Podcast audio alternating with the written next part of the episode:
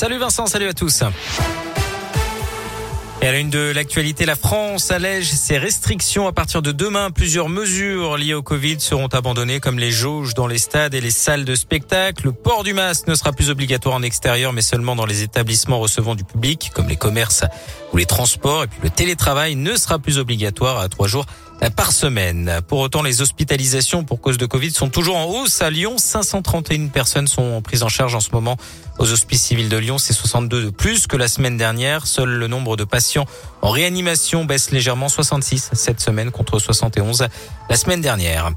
Fin de l'audience aux assises de l'Isère. Le deuxième jour du procès de Nordal Lelandais a été consacré à l'analyse de sa personnalité. La Cour a entendu plusieurs témoins, des amis, des ex-petits amis, son frère aussi.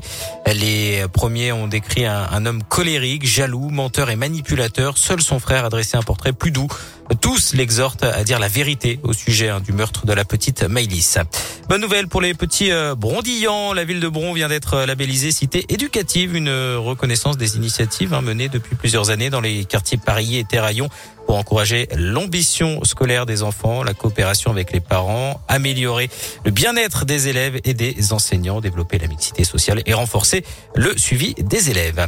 Dans l'actualité, également des changements en ce 1er février. Le taux du livret A remonte, il passe de 0,5 à 1%. Même chose pour le livret jeune et le livret de développement durable et solidaire. Quant au livret d'épargne populaire, il passe à 2,2%.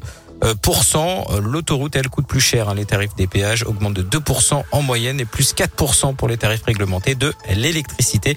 Une nouveauté, la distribution des bébés euh, box aux parents hein, dans les maternités. Puis on termine avec du foot. Séance de rattrapage ce soir pour euh, l'OL et l'OM. Les deux Olympiques rejouent à huis clos le match de la 14e journée de Ligue 1 interrompu en novembre à cause d'un jet de bouteille sur Dimitri Payet. Coup d'envoi 21h.